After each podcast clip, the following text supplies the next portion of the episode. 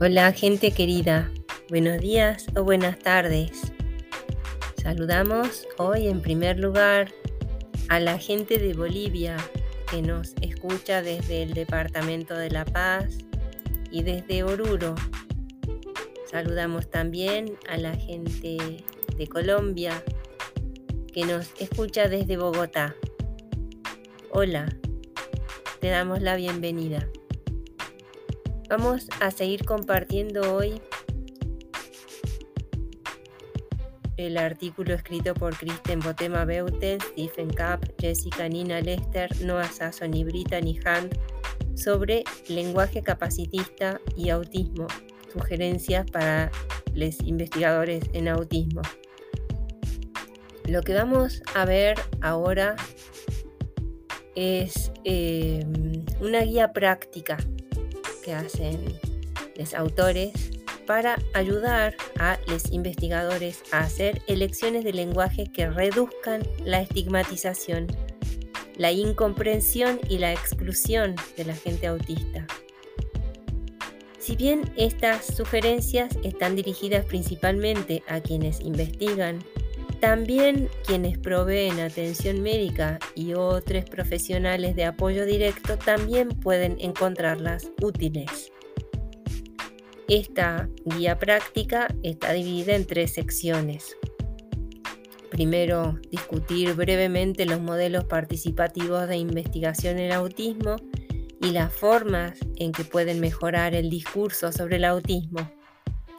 En segundo lugar, proporcionar un conjunto de preguntas que los investigadores pueden hacerse sobre sus propias elecciones de lenguaje, de modo que les ayude para identificar cuando alguna redacción sea problemática. Y tercero, se compiló una lista no exhaustiva de términos y discursos potencialmente capacitistas que se repiten regularmente en la investigación del autismo, incluidos algunos de sus propios trabajos anteriores, dicen los autores, y brindan sobre esos términos algunas alternativas. Lo que vamos a ver ahora en primer lugar se refiere a los modelos participativos de investigación del autismo. Así que ahora, atención.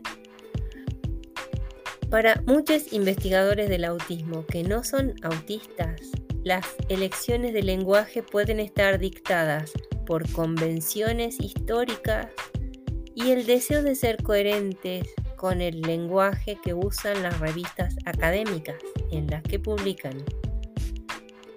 Estas convenciones persisten a pesar de las preferencias de la gente autista, en parte debido a la incapacidad de integrar un número representativo de personas autistas y partes interesadas en puestos ejecutivos de investigación. Para contrarrestar esto se han desarrollado modelos participativos de investigación del autismo. Un sello distintivo de estos enfoques es que las personas autistas son incluidas en el proceso de investigación realizado por investigadores no autistas y las decisiones editoriales tomadas por editores no autistas posicionan las voces de la gente autista con roles con mayor poder.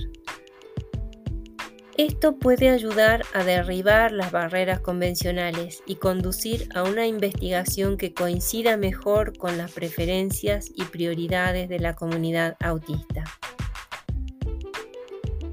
Abogamos por un cambio en las prioridades de financiación que tradicionalmente favorecen los estudios sobre causalidad del autismo e incluso investigaciones sobre la cura del autismo.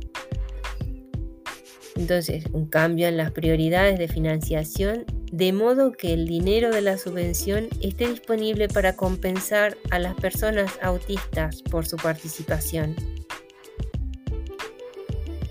para la gente, perdón, para los investigadores no autistas que estén interesados, estos fondos podrían usarse para brindar capacitación en metodología de investigación básica que permitiría aún más contribuciones sustanciales al diseño de investigación y procedimientos de análisis.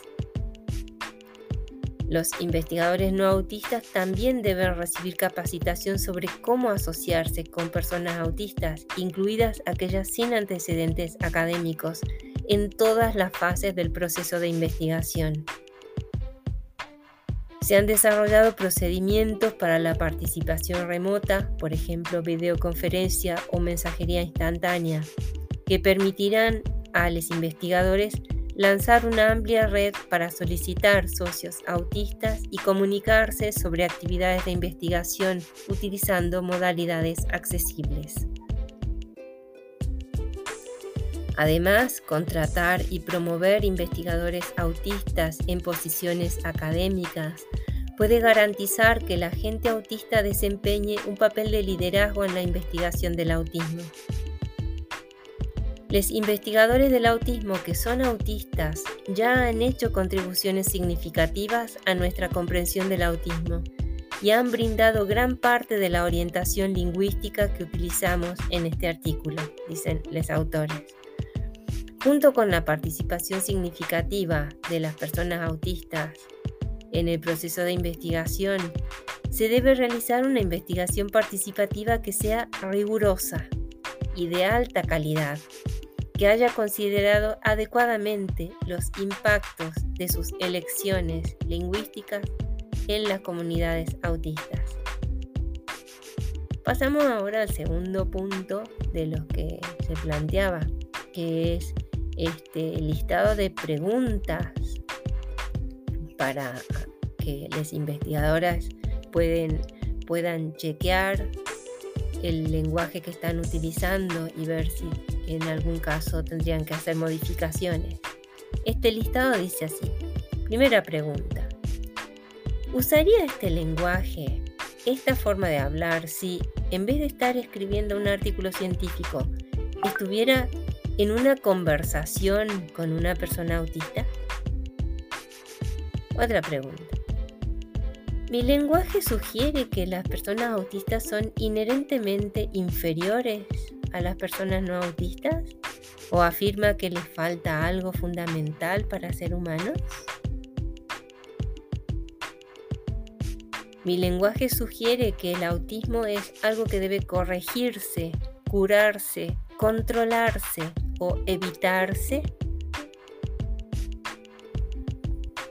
Mi lenguaje medicaliza innecesariamente el autismo al describir los apoyos educativos. Mi lenguaje sugiere a las personas no especializadas en el tema que el objetivo de mi investigación es el control y la normalización del comportamiento, en lugar de otorgar tanta autonomía y agencia a la gente autista como sea razonablemente posible. Estoy usando palabras o frases particulares únicamente porque es una tradición en mi campo aunque la gente autista haya expresado que ese lenguaje puede ser estigmatizante?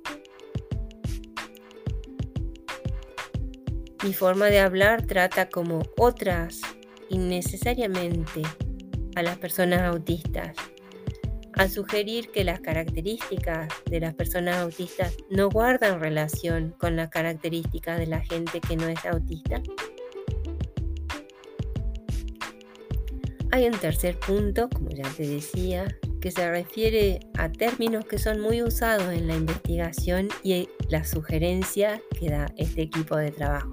A ese punto lo vamos a dedicar a otro episodio del podcast. Pero ahora quiero que pasemos directamente a las conclusiones de este trabajo que fuimos comentando extensamente en varios episodios del podcast.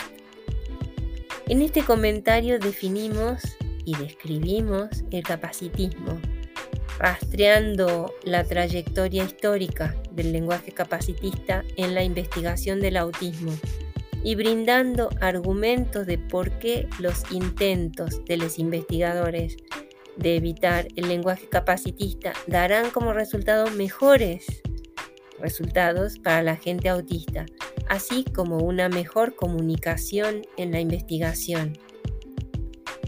Las opciones del lenguaje son importantes, ya que dan forma a las actitudes sobre el autismo y la comprensión de la gente de lo que significa ser una persona autista.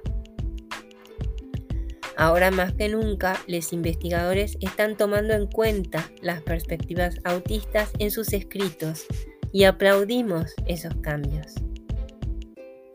Si bien los puntos de vista presentados en este artículo son por definición parciales, esperamos que este comentario contribuya a las discusiones en curso sobre el uso del lenguaje y ofrezca vías para que los investigadores adapten sus prácticas lingüísticas. En el futuro, las revistas que publican investigaciones relacionadas con el autismo deberían alentar a los investigadores a interrogar y explicar sus elecciones de lenguaje para asegurarse de que han considerado las perspectivas autistas y las implicaciones de sus elecciones para la gente autista. Como siempre, Agradecemos desde ya tus comentarios, tus sugerencias, tus preguntas, también tus correcciones. Y te saludamos. Que tengas muy buen día o buenas tardes. Chao, cuídate.